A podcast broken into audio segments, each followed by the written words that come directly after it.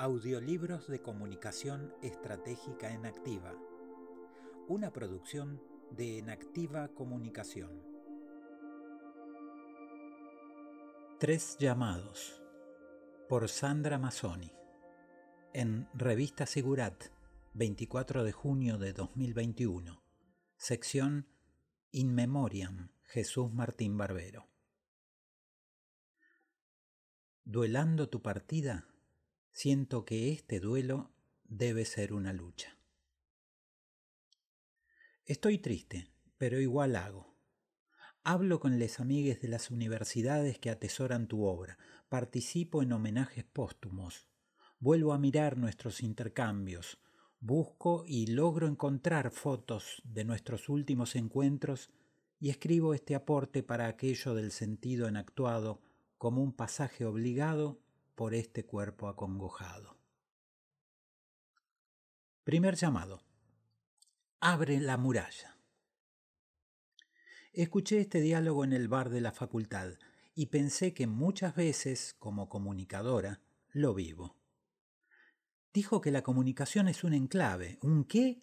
Un enclave, igual que el barrio chino en Los Ángeles o como era hasta 1989 Berlín Occidental en Alemania del Este o sea, o sea, un territorio con unas normas rodeado de otro territorio que se rige con otras normas. Googleé la frase. La nota transcribía esas palabras de Jesús Martín Barbero en el marco del acto en el que la Universidad de Guadalajara lo destacara con el título de doctor honoris causa. La comunicación es un enclave del pensamiento estratégico contemporáneo. El maestro encontró otra manera genial de hacernos ver la situación actual de los estudios comunicacionales. Estamos sitiados, viviendo aquí mismo, pero rodeados de otras normas.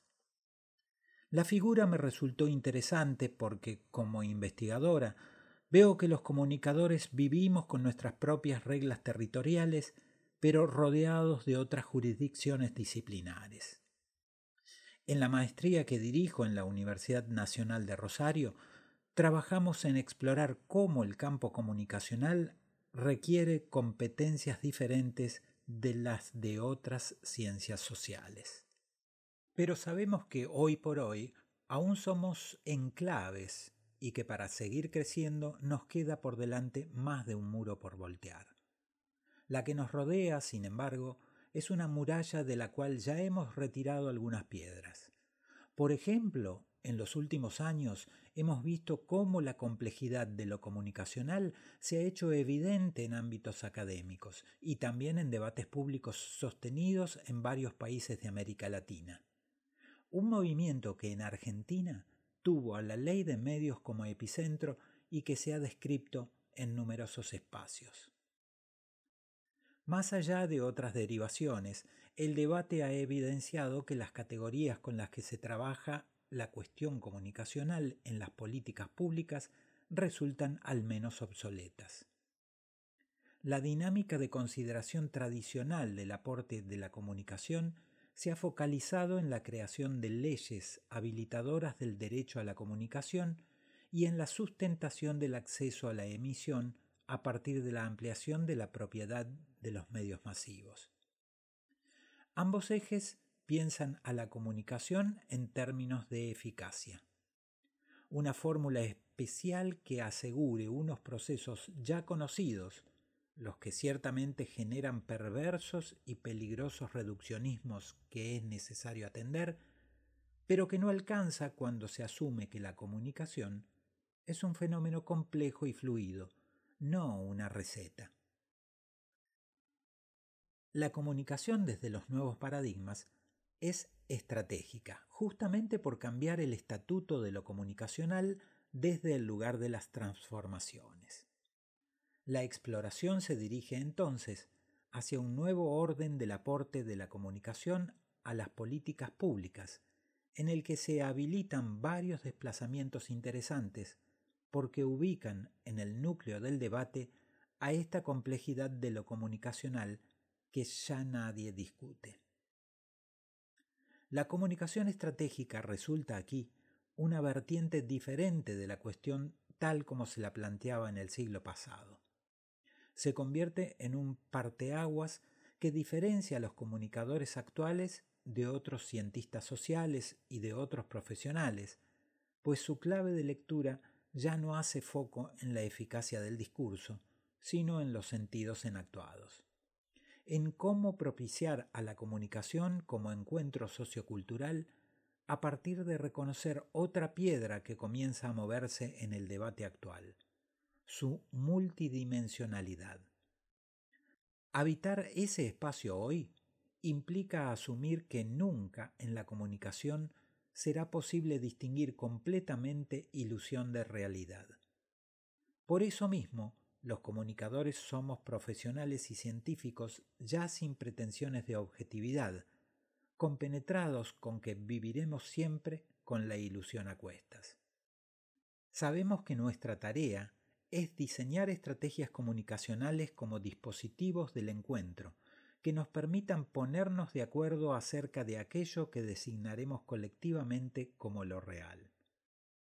La potencia de las estrategias comunicacionales radica justamente en la posibilidad de tomar decisiones respecto de cómo aportamos específicamente como comunicadores a propiciar ese cambio social conversacional. Necesitamos nuevas metáforas que nos ayuden a visualizar primero y a habitar después esta otra comunicación de comienzos de siglo. Martín Barbero nos acerca una entrada posible. Los comunicadores tenemos que salirnos del enclave, derribar los muros impuestos por otras disciplinas y desplegar a la comunicación en su multidimensionalidad. Abre la muralla.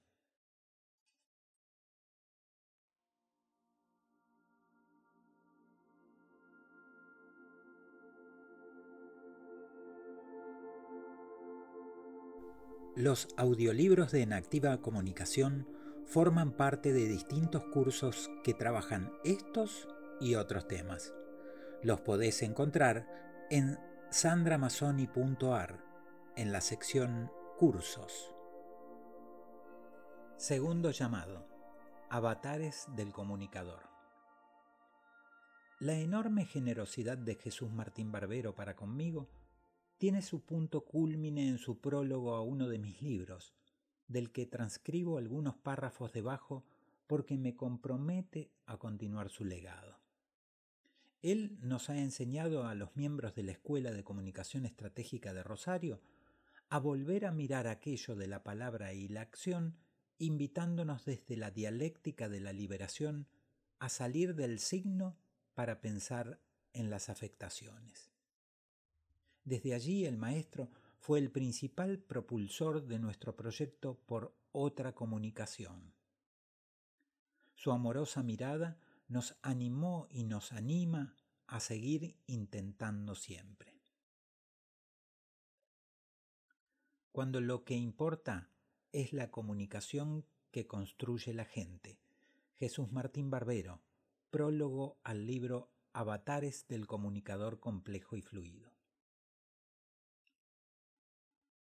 A quien se atrevió hace ya casi 40 años a escribir un libro con el más abstruso de los títulos, de los medios a las mediaciones, la radicalidad del pensamiento que articulan los textos de este libro le afianzan en el camino compartido. Pues sólo desde esa mirada radical se hacen visibles tanto la hondura y densidad de las transformaciones societales como las vetas de la innovación que necesitamos explorar y explotar. La amenaza que se cierne sobre las pistas que trabaja este libro es doble. De un lado, los muy diversos reduccionismos que en el mismo acto de afirmar lo que en él se dice lo adelgazan y livianizan pervirtiéndolo. Y de otro lado, los eternos radicales que se dedican a desvalorizar las propuestas por no llegar al fondo de los males que entraña el capitalismo. Frente a esas viejas posiciones y lastres, sería necesario hacer una versión llana y contrastada, en un vocabulario menos docto y más accesible al común latinoamericano, de las ideas matrices de esta propuesta, tanto de la conceptualización como de su encarnación en programas de formación profesional.